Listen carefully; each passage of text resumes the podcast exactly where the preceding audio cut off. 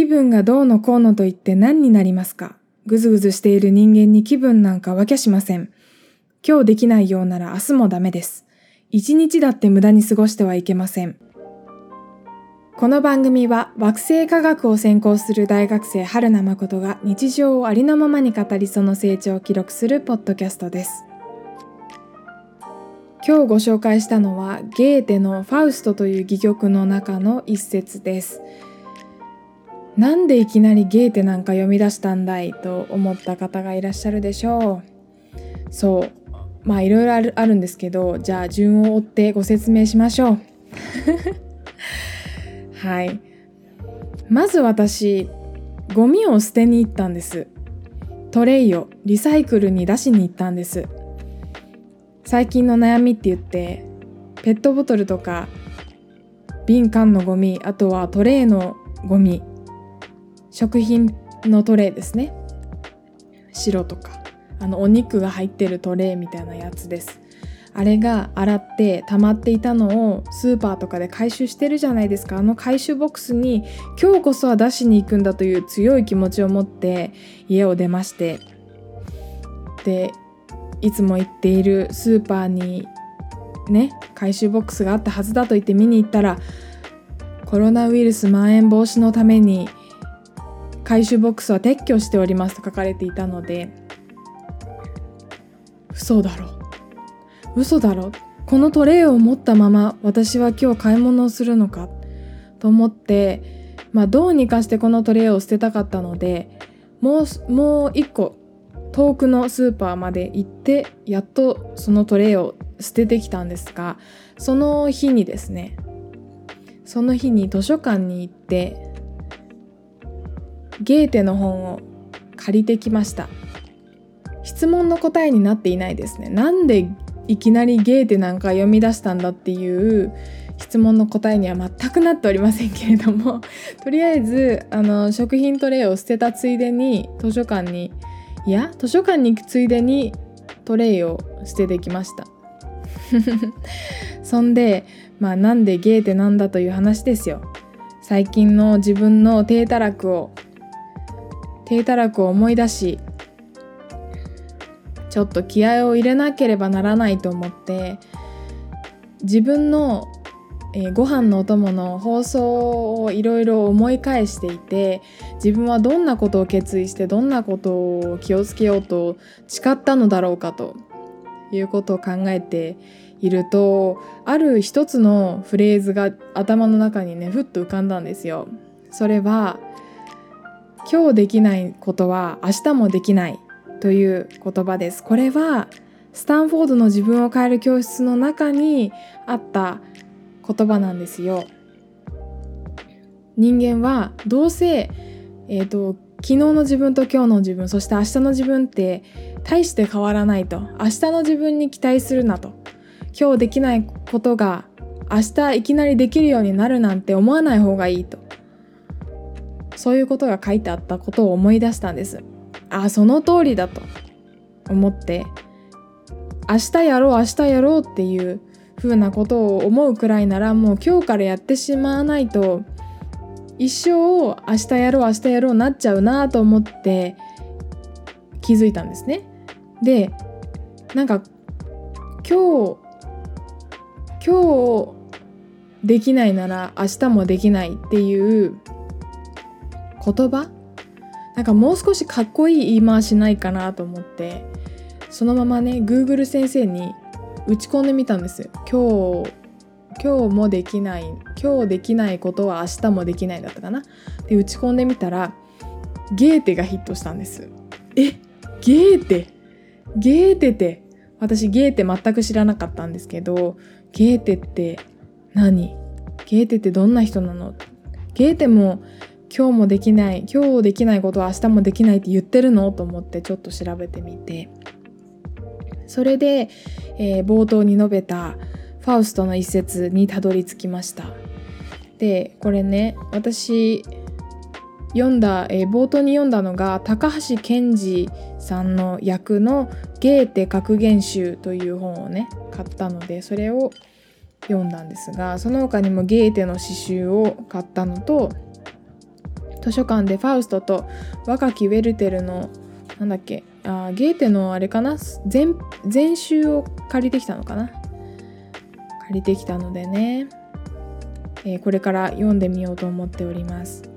そんでねゲーテという人本名がヨハン・ウォルフガング・フォン・ゲーテという人で、えー、ドイツのうんなて言うんでしょうね。ドイツの方です。ドイツの作作作詞家？ドイツの作家？作詞家？作曲家？作曲家は違うか。でも作家？作詞家の方です。でこの方の有名な著作としてはさっき言った「ファウスト」であったりとか若きウェルテルの悩みであったりとかですね。っていう本を、まあ、他にもねえーと、神話力であったり、えー、いろんなたくさんの小説や戯曲戯曲って舞台の台本のことですけれども戯曲を生み出された方です。詩集も多く出されていますね。はい。格言的稽句的温順温順な苦青年とかっていう詩集を出されているそうです。でこの方色彩論っていうなんか自然科学についての論文も出されている方だそうですね。でこのねゲーテのネットで調べた時にゲーテの名言いろいろ眺めてみてなんかすごく共感したんですよね。あこの人の生き方私とすごくリンクするというかなんだろうな。うんすごく共感できたんですよ。だからこそ興味を持って本を買ったり借りたりしてみたわけです。まだね買ったばっかりで全く読んでなくて私がゲーテに興味を持つきっかけとなった今日できないようなら明日もダメです。一日だって無駄に過ごしてはいけませんというところだけピックアップしてみました。そうね。これからねちょいちょいご飯のお供でゲーテの格言であったり詩をいくつかご紹介すると思います。そう。そうそういうことでねゲーテゲーテに影響を受けてえ受けてというかゲーテに興味を持ってはい今日一日昨日一日今日一日はねとりあえず今日できないことは明日もできないんだと思ってやろうやろうと思っていることは今日もやろうと思ってそうやって、えー、過ごしてみましたけれどもなんかそう思うと一日って長いんだなってやれることってたくさんあるんだなっていうふうに思いますね。なんか例えば朝早く起きられなくてなんか今日一日全部がうまくいかないような気がしてそこで諦めてしまったらすごくもったいないんだなっていうことを思いましたね。まあ、そういうことですね。私よくそういうことですねとかまあそういうことですよとか言いますよね。自分で編集しててまた言うてるわと思いますけれどもはい。じゃあまずはゲーテ。に興味を持ってこれからゲーテの本を読んでみるよっていうお話でした。続いて何喋ろう。ちょっと考えていたんですが見たい映画の話をしてもいいですか？ディズニー映画の「ムーラン」という映画です。ディズニープリンセスですかね。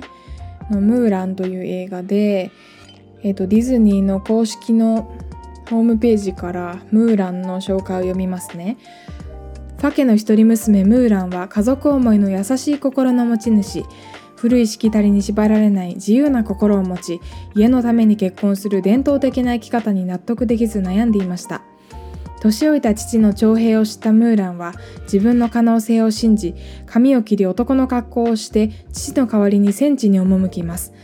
悪戦苦闘しますが誠実さと勇気何より結果が出るまで努力し続けたためいつしか仲間から信頼されるようになります。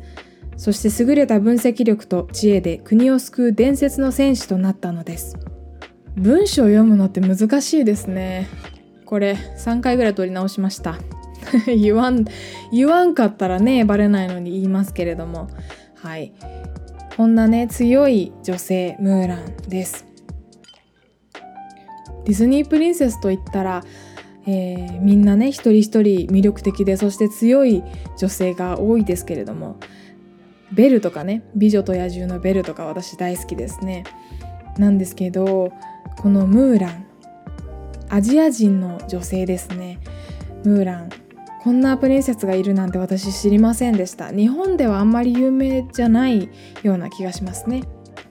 今まで私が好きだったのは美女と野獣のベルと塔の上のラプンツェルのラプンツェル。ラプンツェル髪を下ろしてみたいな。あれですよ。ラプンツェルの歌がいいですよね。なんだっけ。えっ、ー、とね髪が光るやつ。あの歌が大好きなんですよ。ちょっと調べようかな。花はきらめく。魔法の花時を戻せ過去に戻せ。これとあとあのラプンツェルの印象的なシーン。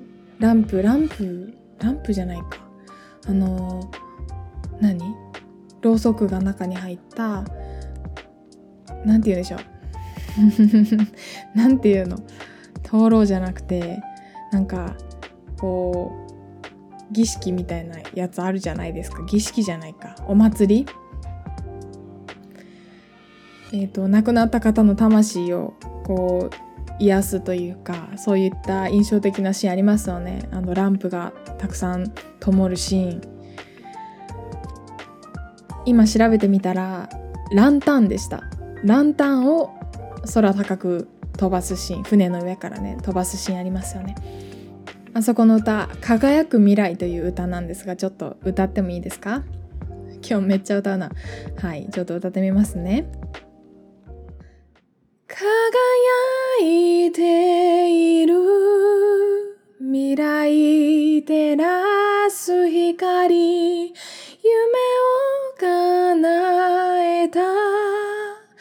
特別な夜世界がまるで昨日とは違う。大熱唱のコーナーでございました。はい。まあそんなわけですよ。ベルとラプンツェルが好きなわけ。なんだけど今回ね今回ムーランに興味を持ってちょっと見てみたいんですよアニメもアニメーション映画の方も実写の方も実写の方はえっ、ー、とねちょっとこれもディズニーの公式のムーランの実写の映画の公式ページ見ますね。主人公ムーランを演じるのは大抜擢となったアジアンビューティーのリュウ・イーフェイという女優さんなんだそうです。ね、本当にね、綺麗な方ですよ。凛とした表情が印象的な女優さんです。もう私が好きなタイプ。好きなタイプめっちゃいい超可愛いという方が、はい、演じていらっしゃいましてなんかね本当にね韓国ドラマのあの歴史のやつみたいなあんな印象のポスター映画のポスターが出てきましたヒットしました。すごいすごいねめっちゃかっこよさそうなんですよ。これを見たくてね。で今これ関連作品の方にムーランとムーラン2も出てきたんですけど2もあるの？へえいいですね。ムーランってムーランってっていうかディズニー映画ってあんまり Amazon プライムとか Netflix とかで無料では見れないから借りてくる必要があります。借りてくるっていうかあれか。普通にネット上で借りられるか、うん、いやこれを見たいというお話なんです。見たいって言いながらねほぼ半分歌でしたけどそうムーラン見たいなと思っているわけです。そんで、まあ、ちょっと話は変わるんですけど見たい映像作品っていう観点から言うと最近ね私が散々言ってるご飯のお供のアートワークのリニューアルに伴いましていろんないろんな何でしょう参考になるデザインを探していて勉強の合間にねもちろん 探して寝る前とか探していてそれで何て言うんだろうあのねご飯のお供ってひらがなの番組名じゃないですか。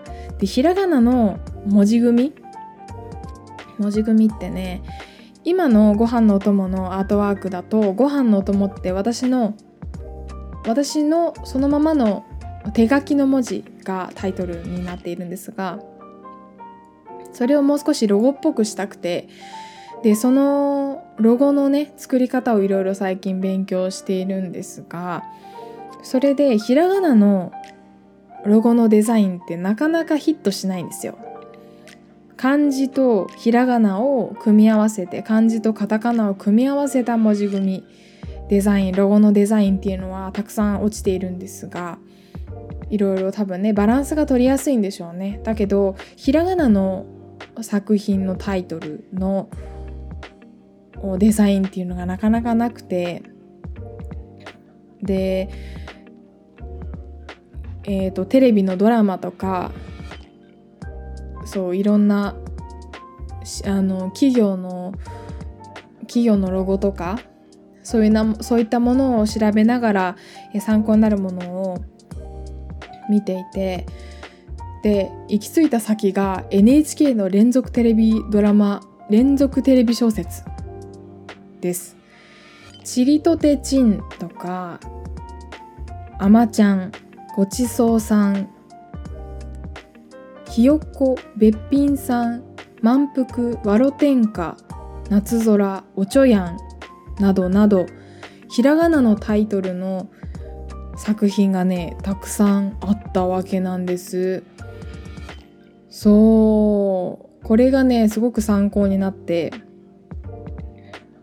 いいの見つけたなって思っているわけですがこれを見てでいろいろ眺めていてで私着物をね最近すごく興味があるからで着物の作品をね見たいなっていうふうにも思っていると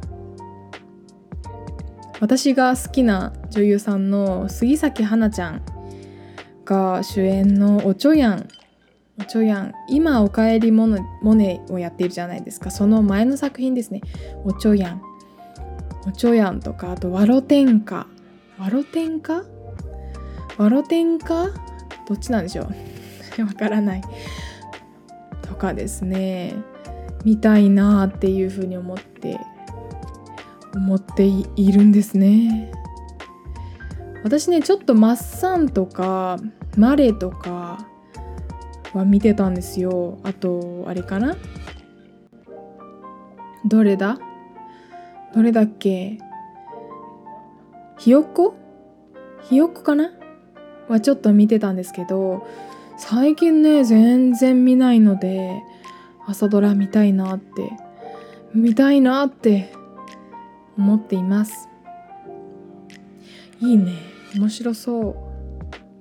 今日もわりかし話がとっちらかっていましたがこんだけねやっぱり毎日喋りたいことって湧き上がってくるわけなんですよね。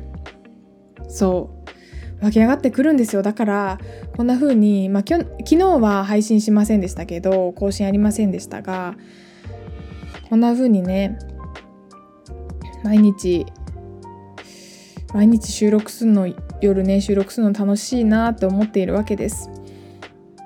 で最後にマシュマロ届いたマシュマロ届いた話もちょっとしますね。いつも聞いてます。配信が楽しみです。いろいろ悩みながら前を向いて動き出すところがいい。応援したくなりますというマシュマロが飛んできました。ありがとうございます。ありがとうございます。マシュマロが飛んできたよ。嬉しいな。はい。ありがとうございます。これからもね。えーと、よろしくお願いします。こんな話をしてほしいとかこの映画見てほしいとか、と、この曲歌ってほしいとかまあなんかいろんなリクエストあったらマシュマロでも何でも飛ばしてください。はい。今日は久しぶりに歌いましたね。需要があるのかないのか。なくてもまあ歌いたかったから歌いたいんですけどいつも私こればっかりですね。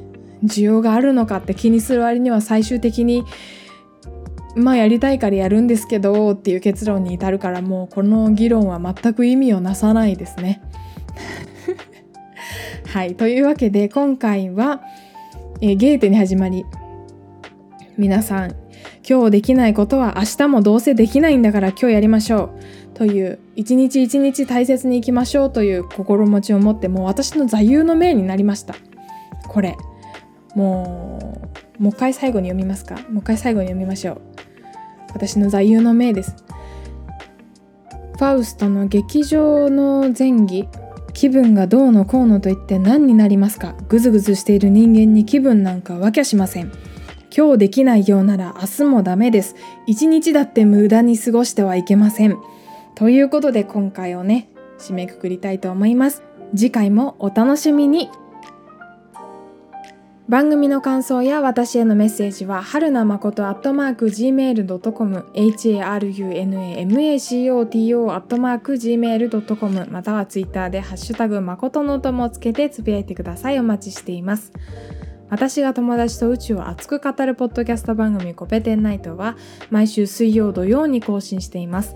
最後までお聴きいただきありがとうございます。次回もお楽しみに。